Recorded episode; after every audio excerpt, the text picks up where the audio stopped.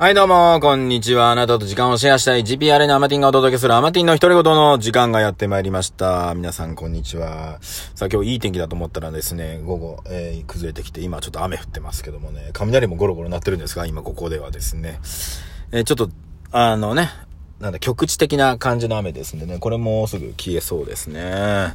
さあ、ちょっと今日はね、遅くなりましたが、えー、やっていきましょう。よろしくお願いいたします。まあ今日二つぐらいお話ししたいんですが、まあ一つ目はね、あのーまあ、今日土曜の牛だっていうことにね 気づいたので、その話と、もう一個はですね、うーん、まあ、どっちにしようかな。うん、まあ、お金のね、話もよくしてたので、まあ、たまにはね、お金の話もう一回やろうかなと思って、えー、ね、お金って、めちゃくちゃ世の中存在してるんですけど、お金がない方のためにね、えー、お伝えしましょうということをね、えー、2個目に喋れたらいいかなと思います。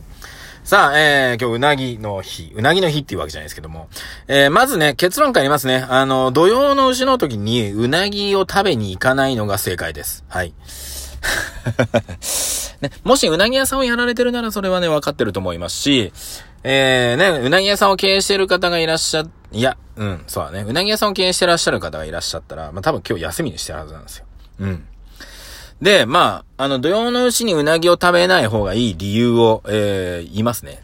えー、土曜の牛って、ね、ど、なんでこの時にうなぎを食べようっていう日になったかっていうと、まあ、ご存知の方はご存知だと思うんですが、これ江戸時代に遡っていって、えー、っと、うなぎ屋さんがね、えー、夏に、えー、うなぎの売り上げが悪いと。ね。えー、先生、えー、ちょっと相談乗ってくださいよと、えー、言った、その先生っていうのが、えー、あの、平賀源内さんです。はい。で、平賀源内が、えー、わたわた、つって、えー、土曜日、えー、土曜じゃねえ、あのね、まあ、夏にね、勢力つけるためにね、土曜の牛っていう日で、あの、うなぎを焼きなさいと。バーっとにわかれてね、暑い日にうなぎ食って勢力出そうみたいな日を作り上げたっていうことなんですね。で、まあ、要するに、これ企業、今で言うバレンタインデー、クリスマスっていうのは、企業がね、えー、仕掛けた一つのイベントなんですね。で、バレンタインデーにチョコを配り合うっていうのは、まあ、日本のチョコレート会社、どこだったかなグリコだったかロッテだったかなちょっと忘れましたが、が仕掛けたんですよ。バレンタインにチョコを送ろうっていうね。それが日本に定着してるんだけど、世界に行ってチョコを送ったら何ですかって言われるんですよ、これ。バレンタインデーに。はい。あとはクリスマスは、えー、ね。あれ、サンタクロースって赤い衣装してるのはなんでか知ってますか？っていうお話なんですね。あれ実はコカ・コーラが仕掛けたんですね。サンタクロースの色ってコカ・コーラの色なんですよ。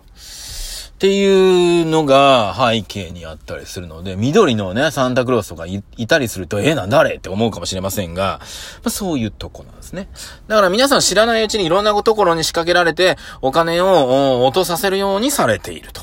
ああいうところの上で生きているってことをまず知った方がいいんです。まずね。で、えー、とか思うかもしれないけど、いや、そんなの仕掛けられる方がめんどくさいのはめんどくさいに決まってんのね。だから乗っかって、楽、の、乗っかってた方が楽なの。だから、それに対してお金を払った方が楽なんだけど、まあ、その分、まあ、皆さんがお金持ちになっていくことはないっていうことなんですよ。はい。ね。まあ、それはいいとして。ね。で、なので、なんで夏昔うなぎが売れなかったのかってことなんですよ。はい。イベント化して、うなぎを、うん、土曜の牛の日に食べようっていう日にしたのかっていうのは、えー、うなぎが売れなかったからです。じゃあなんでうなぎが売れないかっていうことです。まあ普通に考えてみてくださいよ。お魚っていつが美味しいんですかって話なんです。お魚が一番美味しいのは、そう、冬ですよ。鍋しますよね、お魚ね。油が乗ってプリプリとか言うじゃないですか。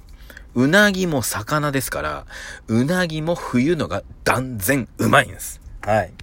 で、えー、これはね、だからイベントなので、うちのね、近くに、えー、うなぎ屋さんがあるんですけど、今日と明日、お休みです。はい。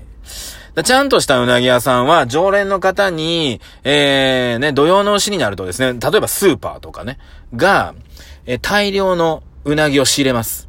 ってことは、普段、うん、まあ、個人店がね、仕入れてるうなぎも、ね、取り合いになっちゃうわけですよ。で、そうするとね、ちょっと質の悪いうなぎも入ってきちゃうと。普段、買えるような、仕入れれるようなうなぎが入ってこなくなるので、これは常連さんに対して申し訳ないと。いうことで、えー、土曜の日には、あうなぎ屋さんね、やらないっていう決断をするところがあります。まあ、うちの近くそうです。あとは、常連さんには、えー、食べに来ないでねって言うらしいです。はい。で、土曜の牛の日に、えー、食べに行く普通の今まで、えー、1年に1回も食べたことないような人たちが食べに行くと。美味しいねって言うけど、いや、断然美味しいのは冬です。はい。これ間違いないです。で、これなんで俺ここまで言えるかっていうと、実はですね、2年前かな ?2 年前か3年前かな僕ね、毎月うなぎを食おうっていうのをね、やってたんです。えっ、ー、と、ひつまぶし、名古屋ですからひつまぶしね。毎月ひつまぶしを食べてみよう大作戦やったんです。まあ、奥さん連れて昼のランチでね、えー、だーって言ったんです。で、奥さんはちょっとね、うな重食べたりとかしてたんだけど、やったら、これね、冬のが断然美味しかった。っていうところから僕はね、もう夏はね、基本食べないということにしたんですが、がです。えー、最近ね、うなぎも安くなってきたし、えー、まあね、まあちょっとね、イベントごと乗っかるのもいいかなっていうのと、まああとは、まあ今回ね、あのー、給付金入りましたので、あまあ消費に使おうと思って、えー、今日はあえて久々に土曜の牛に、えー、スーパーでうなぎを買ってきました。はい。ね、えー、中島さんのね、あのー、丸中ストアが近くにあればね、丸中ストアさんで買いますけども、まあ、申し訳ないけど、ちょっと遠いので、えー、今日はですね、えー、まあ、近くのスーパーで、えー、買いました。まあ、そこ、このスーパーですね、この日だけね、あの、炭焼きしてくれるので、まあ、それをね、買いましたというお話ですので、まあ、うなぎをね、買おうとしてる皆さん、もしよかったらですね、うなぎ、冬場食べてみてください。めちゃくちゃ美味しいです。さあ、そして、えー、もう一つの今日テーマね。お金はですね、世の中にたくさんありますよってお話。なんですが、そう。例えばね、今、皆さん、空気、吸ってますよね。空気。空気吸いますよね。空気自分のために取っとこうって考えないじゃないですか。ね。だって当たり前にありますから。ね。いや、これが月だったら話は別だけど、地球上にいる以上空気は当たり前に存在してるから自分の分だけ取っとこなんかしないわけですよ。で、実はお金も同じ状態なんですよ。お金も同じ状態なのに、自分のために取っとこうってやる人がいるんですよ。だからお金が自分のとこに回ってこなくなるっていうことです。吸って吐いて、吸って吐いてするから、当たり前のように吸って吐いてずっとしてれば入ってくるのに、吸い続けて吸い続けて吐かないから、もう吸えなくなってて、そこそこのお金しか入んないんですよ。ね。なので基本お金も、えー、吸って吐いて吸って吐いてっていうことをする方がいいってことをまず大前提に頭に置いといていただきたいんですが、もう一個。残念ながら吸って吐いてしなくちゃいけないんだけど、吸い方を知らない方がいるってことなんですよ。お金の吸い方。吐き方は、もう知らない方がいて、だから、あーんと、お金があるところ、ね。だから要するに、地球上に空気がいっぱいあるのと一緒で、お金いっぱいあるんですよ。なのに、みんなね、月で息しようとしてる感じ。ね。月で空気がないところで、頑張って息しな、しようと思いながら、いやいや、これ息できないから、うんと、空気溜めとかなくちゃっていう感じ。いやいやいやいやいや。ね。だから皆さんね、あのー、地球上にはお金がいっぱいありますので、なんで月行くんですかって話なんですよ。これ今例えですよ。例えの話ね。だからお金がない。要するに空気がない。要するにお金がないところでお金を、うんと引っ張り出そうとするからないんですよ。ね。お金があるところで、うんとひ、ですね、吸って、で、使って、また吸って使ってっていうことを繰り返すってことです。じゃあ皆さんお金が自分のところに回ってくる方法論知ってますかって話なんです。お金が自分のとこに入ってくる、そして使う。で、使うときも、ちゃんとこの使ったのがまた自分のとこに戻ってくるような流れを作ってますかっていうお話なんです。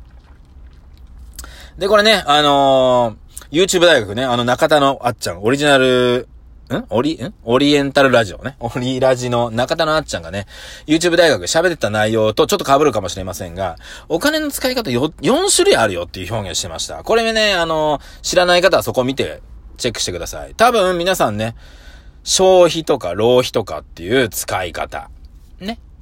は、まあ、皆さん知ってますよね。で、あと1個。預金とか貯金。ね。貯金も使い方ですよね。うん。で、残りあと2つあるんですよ。2つ。で、もう1つは、まあ皆さんなんとなくわかると思うんですが、投資。ね。投資。に使う。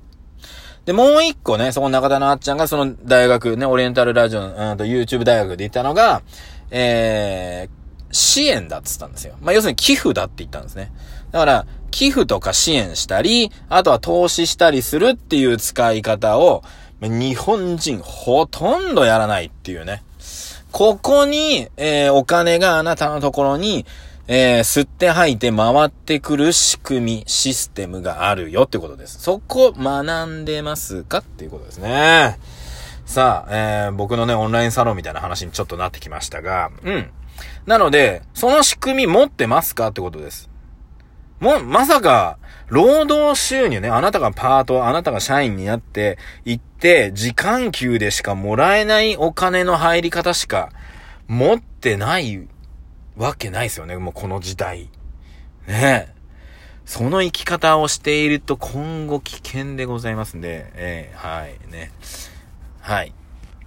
勉強しましょう。なので、そこをね、意識して動かれると、もしね、あの、いや、私くし、ね、あの、パート収入と、ね、っていう収入しかないって思ってる方、えー、非常に勉強した方がいいです。いろんなとこで学んでください。